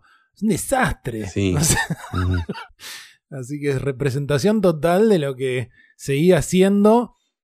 Y hoy el, el- el aura reviente sigue en Las Vegas, pero Mm. con otro. Con olor a plástico, no sé, porque todo Vegas es todo armado. No sé si fueron. Creo que Matías, Juan y yo tenemos la particularidad de haber ido a Vegas en distintos Sí. momentos. No, yo a, yo a Las Vegas no fui. Bueno, fuiste, pensé que sí. Yo- es que pensás que sí porque me ves y soy Las Vegas. Sí, pero, sí. nunca, pero, nu- pero nunca fui. Sé que lo pensás con yo pensé cariño. que había sido. eh, pero Flores, ¿te fueron a Las Vegas? No, No. fui al casino flotante, al Eh, Trilenium. esa es otra al cosa. final Guille y Mato son los únicos ¿Te das cuenta? lounge lizards que tenemos en este podcast. Y es la, es la docencia. Sí. La docencia que te obliga a ir a apostar todo porque te cagás de hambre. La docencia antes de ser docente. Con 15 años fui. Así. que- Clásicos ejemplares lounge lizard. Te vi de gigolo. Sí, bueno, Dios mío. No, pero es interesante porque uno, un, un poco con, con Guillermo hemos comentado otro día también. Cuando uno va caminando por Las Vegas, ve la amplitud de los espacios, todo este grandilocuente, Gigantesco. gigantesco, amplio. Pero después hay zonas donde está lo turbio, lo marginal, el callejón. O sea, tenés las dos cosas. Porque decir, bueno, voy caminando despreocupado por la amplitud de las calles, ¿no? Del medio del desierto de Nevada. Pero después vos tenés los callejones este, o en zonas marginales de todo. Yo del strip no salí. O sea, No. y- o sea, No, no, no. todo derechito por la avenida. Sí, seguí por la avenida de las cinco manos y dale derecho y caminá, caminá, Ya- caminá, ya caminá, a la zona norte, tipo. Sí, el, el downtown. Claro, Sí. en el norte está el Circus Circus, que es Sí. el más berretón de esos Sí. eh, hoteles, y a la vuelta está el Las Vegas Convention Center. Mm, Esa zona ya es tipo, che, vayamos pegando la vuelta. mm.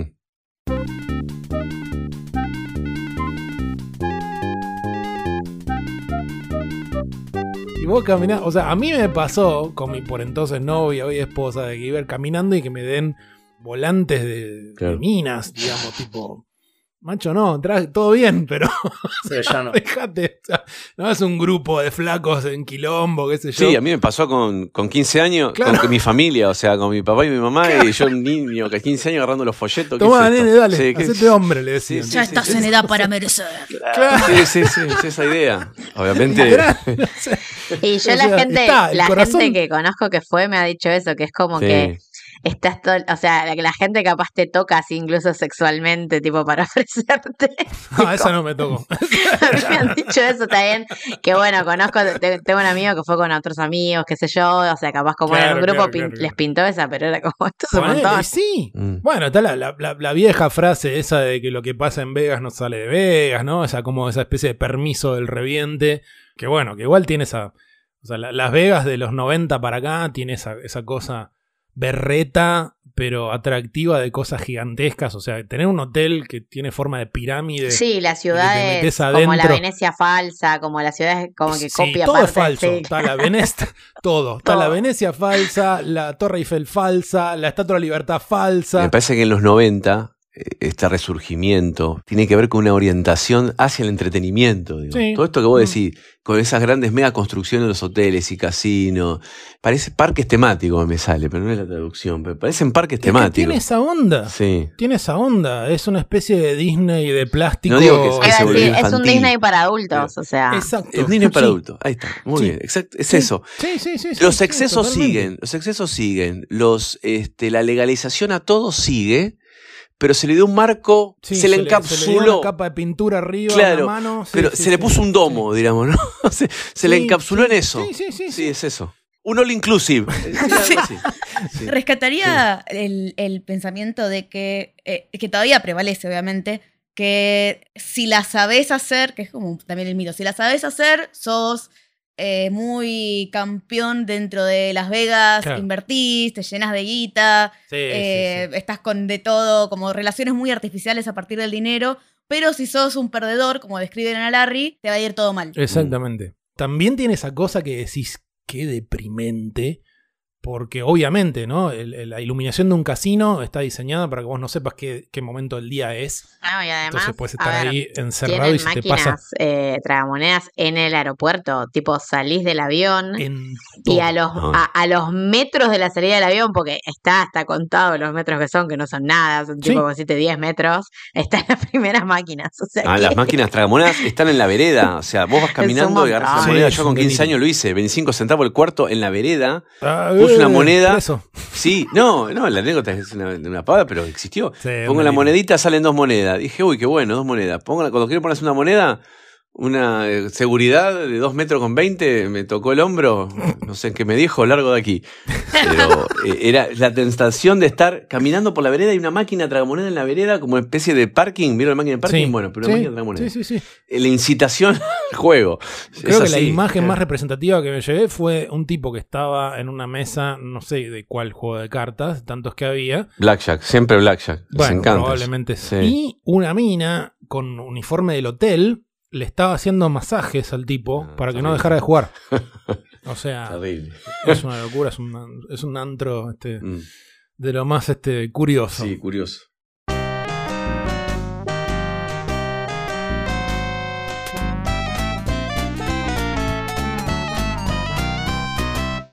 Pero bueno, volviendo al desarrollo de Larry en sí, se hizo muy rápido. El arte lo hizo Mark Crow en un mes, que en ese momento estaba haciendo el arte del primer Space Quest, pero bueno, le ofrecieron regalías del Larry y, y además le dijeron, che, cuanto más rápido lo hagas, más porcentaje. Le metió viaje, tenía 19 años, ¿no? Mark Crow dijo, Pastillas "Bueno, no de importa". cafeína y Sí, sí, efectivamente. por medio. ahí le metió. ya está. Y, y una cosa muy particular dentro de la historia de Sierra es que probablemente haya sido uno de los primeros juegos de Sierra en tener un testeo profesional. Cosa que hoy decís, ¿cómo puede ser? Y sí, no, no, no hacían testeo, más o menos se fijaban ahí.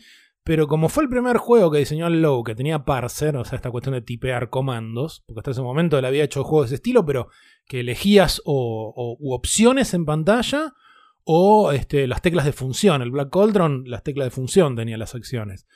Entonces, estaba muy preocupada esta cosa de que no te entendiera el parse, que es lo más común del mundo. Entonces hicieron un, testeo con gente que se conectaba a un servicio de online de la época que se llama CompuServe. Entonces Ken Williams hizo un concurso, dijo, che, ¿querés testear nuestro nuevo juego? Escribirnos por qué y qué sé yo. Entonces eligieron a 12 personas les mandaron, esto era el testeo, les mandaron dos disquets por correo, uno con el juego y el otro donde se grababa solo mientras vos jugabas, o sea, tenía que tener dos disqueteras, se grababa este, todo, toda la información de bugs y todo al segundo disquete. Entonces era, bueno, Sierra te manda los disquetes y después recibe el segundo y ahí se fija los bugs y todas esas cosas. Este, el siglo XXI. El testeo del siglo XXI. Muy bueno. y después como juego, digamos, como adaptación del software es esencialmente el mismo juego. O sea, tenés el bar, el casino, la capilla, supermercado, la disco, los puzzles son lo mismo. Tragamonedas y blackjack igual que en el original para que no lo jueguen menores, te hacen cinco preguntas, de donde obviamente sacamos la del comienzo de este episodio. Si alguien todavía se está rascando la cabeza diciendo que qué carajo fue eso, bueno, fue una referencia al, testeo de edad de Larry, tanto 87 como 91. También tiene una tecla para cuando viene el jefe, que este, se llama la boss key, que es, en la casa vayan a ver cuánto lo jugaban, pero mucho en el laburo, entonces tecla de emergencia de uno, viene el jefe, entonces sale del juego y te pone una especie de, de chart onda Excel, pero este, de ahí tenés que cargar un juego. La diferencia más grande con el original probablemente sea todo un escenario recontra falopa que está en el original, que Low lo sacó, porque en el Softporn si vos vas al hotel del casino y examinas unas plantas, te dice que atrás de las plantas hay como unos arbustos, y si te metes en esos arbustos, apareces en una especie de jardín idílico con todo tipo de flores donde tenés que plantar semillas para que crezca un árbol de donde sacar una manzana. No sé qué habría inhalado Benton cuando escribió eso. Pero... Flashó Jardín del Edén, boludo. Sí, flashó, pero sí, sí, sí. Jardín de las delicias. Bueno, eh, eso algo de eso quedó en el, en el Larry porque. Sí, cuando compras la, manzana para la piba. Claro. sí, sí, Y, la, y, la, chica se llama Eva. Claro. Y tenés que darle la manzana. Bueno, pero ahí Blow, este, donde inventó ese personaje para que le compres una manzana y listo. Para que tenga más sentido. sí. y también Lowe le agrega esta cuestión del, del stand-up que comentábamos antes que es más, en, el libro de pistas de Larry, sí, esto era algo que se vendía en esa época y que lo escribió mayormente al Low, hay como dos o tres páginas enteras donde, no sé si se acuerdan, pero en el bar donde arranca el juego, si vos te quedás un rato, cada tanto se disparan como unos pequeños textos que son como conversaciones que tienen los que están ahí sentados, y siempre es el remate de algún chiste. O sea, es como la última frase de un chiste. Entonces, en el libro de pistas, el tipo le dedica como dos o tres páginas enteras a contarte todo el chiste entero que llega a ese remate. O sea, es al pedo en el libro de pistas, pero el mambo que tiene con los chistes. sí, toma, delirio total. Y el de la manzana, el que te da la manzana en el original, ese que está, el pobre que está con, con el barril. Si le preguntas el nombre, eh, puedes preguntar el nombre y el apellido, se llama Steve Woz. O sea, es una referencia obviamente directa a Steve Wozniak, que no solo fue cofundador de la empresa llamada Manzana, digamos, sino que también era fan de Sierra y, aparecen en las preguntas del comienzo del juego. Hay una pregunta que dice, ¿quién fue el genio inventor de las primeras computadoras de Apple? Obviamente Woz es la respuesta. Jobs ni aparece en las opciones, así que está muy bien este, Al Low sabiendo quién era la posta de la programación ahí adentro. En la versión VGA no se parece en nada al personaje. Está, está el vagabundo, está con el barril, pero visualmente lo cambiaron porque imagino, que ya a principios de los 90, ¿quién carajo va a entender quién es este? Y después hay un montón de chistes internos, ¿no? Referencias a Sierra. Que aparezca Ken Williams al final es una bizarreada total. Hola. Sí, Les voy a hablar de la secuela. De hecho, creo que uno de los personajes dentro del bar es Ken Williams. Sí, claro. Y el password para entrar, para entrar a donde está la, la trabajadora sexual ahí, que está, bueno, el matón adelante, el password es, sí, Ken Send Me. sí. Exactamente, sí, sí, Cosa que obviamente en el original era otra cosa. Y después toda esa cosa extraña de ruptura de cuarta pared donde si te matan en la calle se abre un pasadizo que te baja. Sí. es como ahí joder con las muertes de sierra y ahí te muestran cómo construyen los otros Larry. Y ahí está lleno de referencias. Igual en la versión del 91, en la remake, eh, sacaron todas las referencias y ponen como una especie de licuadora hiper sangrienta que es tipo. Epa, ok. Me parece que acá se fue el chiste. No sé Ah, qué. pero la escena del final, esa la sacamos por las Ah, dudas. Sí, claro. Es, es que esos son. O sea, vamos a meternos ahora este, en las mil maneras de morir, ya que hiciste referencia. a ver, hay maneras de perder que no son morir. O sea, puedes quedarte sin guita. O sea, onda, bueno, no tenés más plata, perdiste. Te pueden dejar atado a la cama sin tener el cuchillo para liberarte. Los famosos dead ends de sierra que tipo. Los famosos de Desde Sierra, sí. Que son bastante pocos, te digo. Sí, no este son tantos, ¿eh? sí. O sea, si no agarras la soga, o sea, si te liberás de la cama y no agarras la soga después de- y te vas de la habitación, después no puedes volver y cagaste. O sea, otros. Son pocos, pero están. Y muertes, bueno. Cualquier exterior cruzar la calle te pisa un auto. Si en cualquier exterior te metes en un callejón te matan. Si tirás el botón del baño te morís. Si tenés sexo, digamos, sin protección te morís. Se, se te explotan tus partes íntimas. Exactamente, te explotan las partes. En el, de VGA te explotan las partes, en el original empiezan a cambiar de color la zona. Si no te sacás la susodicha protección y salís a la calle, te arresta la policía. Si te asomás por el balcón sin atarte, te matás. Si te subís al taxi cargando una botella de vino, el taxista se la toma, se la ponen con el auto. Si no les pagás, te cagan a trompadas o a tiros. O sea, es un canto a la vida el juego. O sea, te- Me parece muy turbina y border es la de tomarse las pastillas y sí, sí. después que Larry busque un compañero canino. Sí, esas son las. Me, reservé las tres peores, de las cuales esa es claramente una. Hay unas pastillas de un, de un afrodisíaco, digamos, un, vas- un vasodilatador. Que este, si vos te- la necesitas para una de estas minas, digamos, en el puzzle del juego. Y si lo tomaste, se- Larry se calienta y dice: ¿Dónde está ese perrito lindo?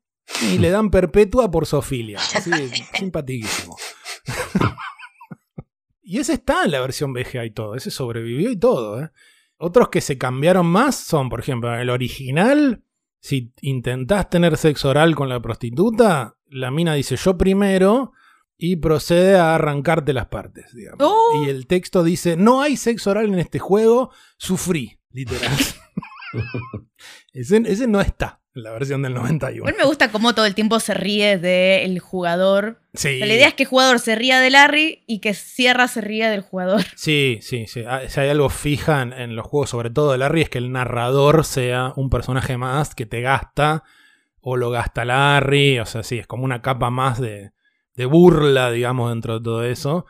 Pero bueno, probablemente la peor de todas, no sé si es peor, depende de dónde se mire, pero uno puede perder si, si se hace, digamos, de día, si pasa toda esa noche y estás en exterior y no completaste el juego, que esencialmente es acostarte con la última mina, eh, el texto te dice técnicamente seguís virgen, porque la prostituta no cuenta, entonces perdés. Pero en la versión VGA hay una ventanita donde aparece Larry con la cabeza quemada, es así como super cartoon, no pasa nada. Pero el original aparece full screen y se pega un tiro en la cabeza. con el solcito atrás alegre. No lo vi ese flash.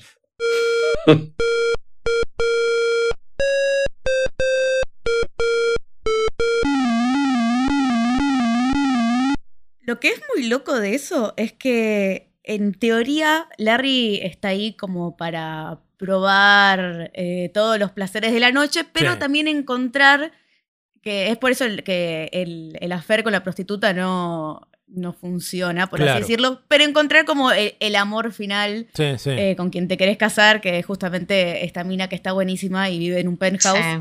Y no te dice nada cuando le irrumpís en la casa. No, no, es tipo, hola, apareció un tipo en mi casa. El amor de mi vida, que no se consigue así. Pase. Eh, Tinder no es eso. Aparece una persona y es el amor de tu vida. Sí, sí, Eh, automáticamente. pero como que termina siendo muy tierno ponerle el mensaje, eh, entre muchas comillas, ¿no? Sí, sí. Que es como, porque no encontró su amor final, bueno, ya está, será infeliz por siempre. Tiene una especie de final romántico. Sí, es, es una especie de final romántico que Lowe, cuando a este juego le va bien, en la primera secuela es donde él toma ese camino. O sea, quiero decir, en el segundo juego Larry, y está en el título, busca el amor, literalmente. Como ese no le fue tan bien, el tercero dijo, bueno, parece que la gente no quiere esto. Entonces Larry volvió a las andadas. Este, pero en realidad en el tercero eh, él se cierra como una trilogía y él se queda con la mina que se llama Passionate Patty, que, que incluso es, es un personaje que vos podés usar en el juego, podés controlarla este, a ella tanto como a Larry. Recién al 6 y 7 vuelve al Larry quilombo de un montón de minas y esas cosas, pero bueno, ya no. Nos estamos este, adelantando en el tiempo. Y bueno, cuando Chuck Benton, es el creador del software original, cuando le mandan este primer Larry para su aprobación, lo único que el tipo objeta fueron los estereotipos raciales, que obviamente no estaban en el original porque por texto no había mucha descripción. O sea, en el Larry del 87, el que te mata en el callejón es negro, el proxeneta también es negro. Por lo menos en el VGA está vestido así como pimp de los 70, todo así, todo enchulado, como le dicen. El de la tienda tiene un tipo de gorro onda Medio Oriente, bien Mm, apu, ¿no? sí. O sea, bien clásico ese estereotipo.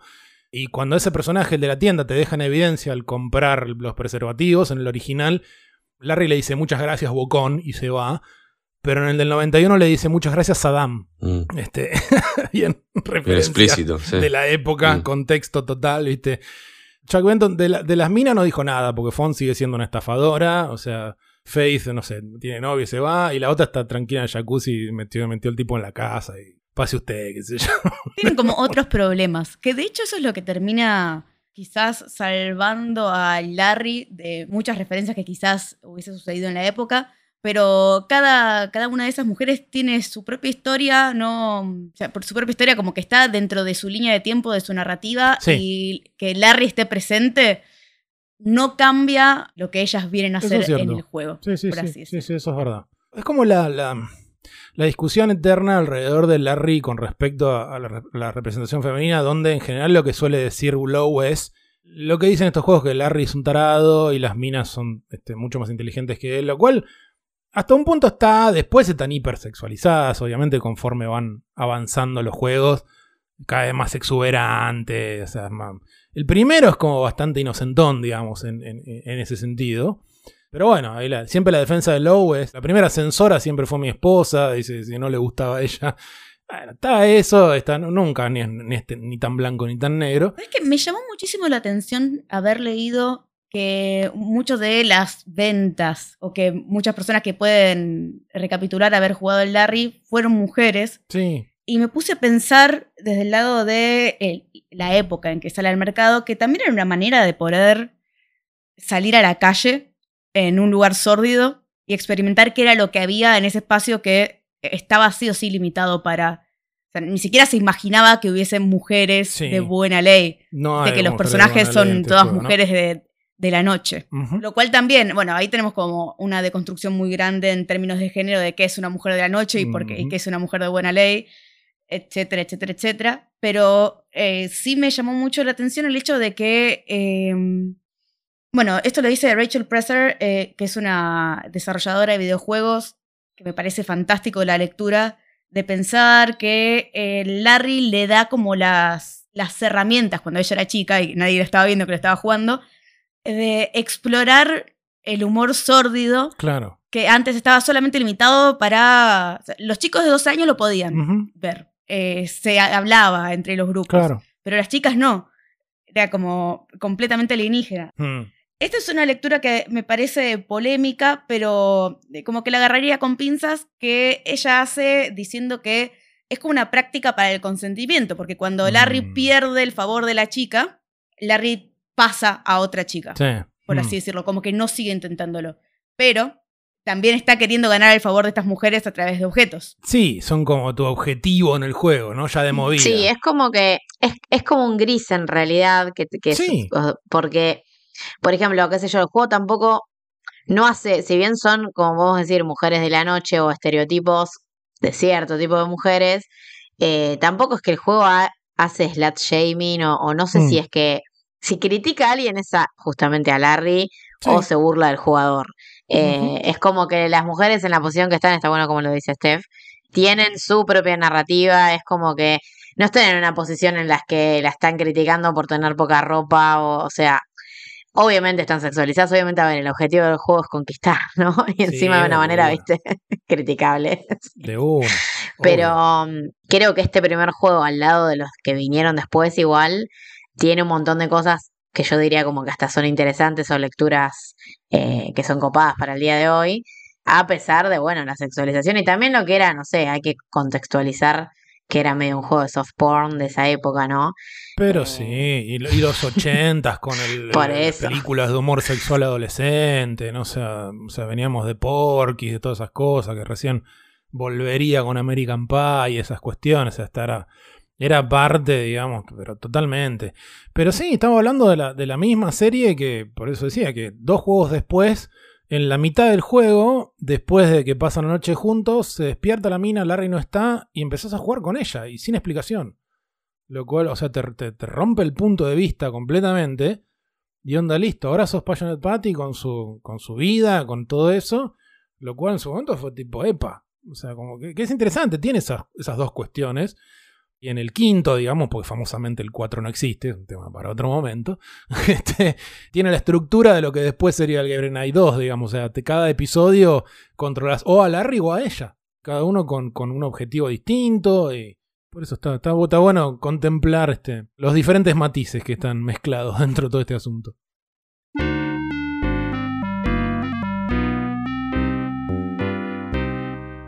Leisure Suit Larry, el primero, sale varias versiones para computadoras. El primero es de DOS, después se portea a otras máquinas, sin demasiadas diferencias visuales.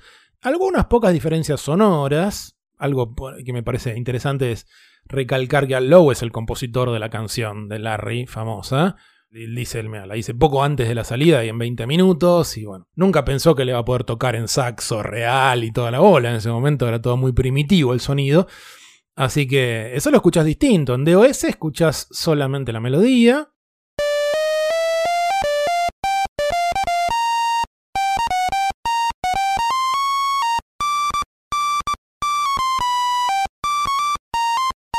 La versión de Tandy, ST y Amiga es un poco la que conocemos muchos, que es la melodía más la armonía atrás.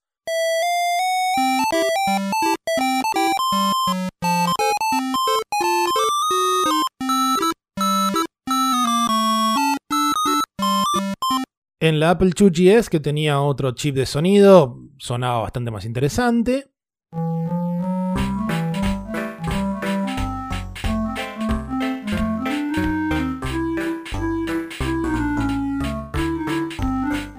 Y después unos poquísimos, esos que reventaron la banca en Las Vegas, que se podían comprar una Roland MT32 que era carísima. Esa sí sonaba increíble. En el caso de, de la versión VGA, ¿no?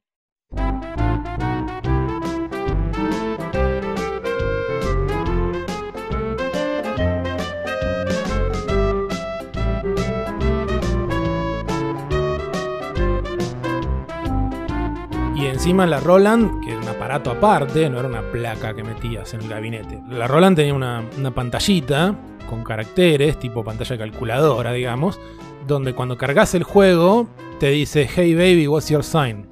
¿De qué signo sos? Aparece en la Roland escrito cuando cargas el primer Larry.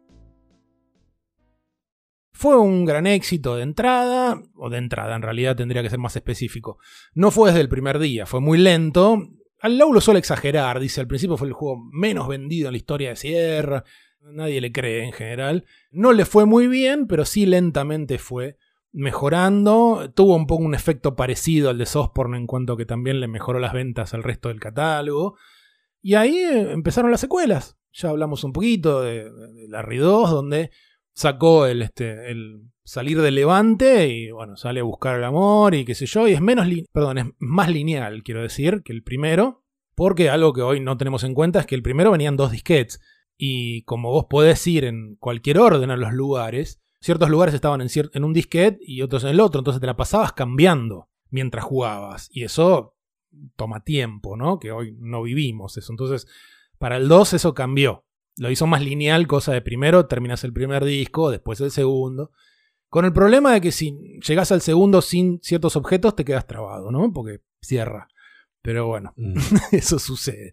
Y después viene el tercero con esta espe- cierre original de, de trilogía con Patty y Larry juntos, diseñando juegos para Sierra. Porque es todo así, metalenguaje siempre a full.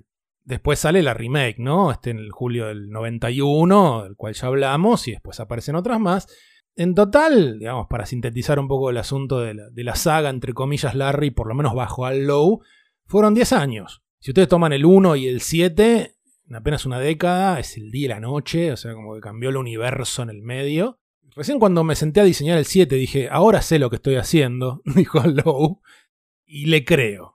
Si uno logra dejar a un costado cuestiones de representación y demás, que no son menores, es el mejor por escándalo, me parece a mí. El Larry 7 está muy bien diseñado y tiene voces. La interacción entre Larry y el narrador, que es una voz bien del locutor, que lo gasta todo el tiempo y tienen conversaciones, es espectacular.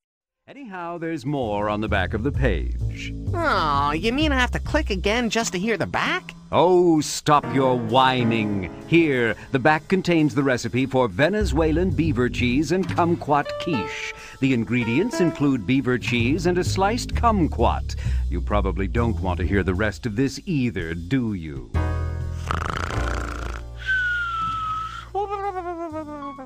Y recién él dice, yo hice todos esos juegos sin tener feedback de la gente, me entraba en los números de ventas nada más. Recién en el 99, cuando ya retirado armó su página web y puso el mail, ahí se empezó a enterar. la gente que, había jugado, que le había gustado, que no le había gustado. Así que fue todo a posteriori, cero feedback. Así que bueno, un poco con esto hemos recorrido lo que tiene que ver con el Software Adventure original, con su adaptación famosa del Larry el 87, algunas referencias a la cuestión del VGA. Le voy a agradecer a nuestras invitadas especiales de, de este episodio, porque la verdad que, bueno, hemos logrado ampliar la, discusión y demás y, y, explorar las diferentes aristas, así que Flores, Steph, les agradezco muchísimo y espero que, que la hayan pasado bien, aunque sea este rato. Sí, muy bueno, me encantó. Creo que podría seguir. Una de las cosas que más me divierte, que de hecho fue cuando empezamos a charlar, que te dije, hay que hablar sobre pornografía en los videojuegos. Sí. Estamos hablando de la industria cultural eh, y la relación del cuerpo. Tenemos que hablar de eso. Sí.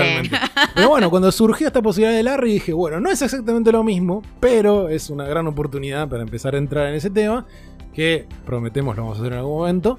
Eh, pero bueno, un millón de gracias, chicas. La verdad que un placer tenerlas acá. Esto ha sido Modo Historia, un podcast acerca de la historia de los videojuegos. Pueden escribirnos a nuestro mail modohistoriapodcast.gmail.com y seguirnos en redes como Instagram o Twitter, bajo el nombre Modo Historia Pod. En nuestro perfil podrán encontrar links para suscribirse al podcast y así ayudarnos a sostener este proyecto. Esperamos sus comentarios y sugerencias para próximos episodios.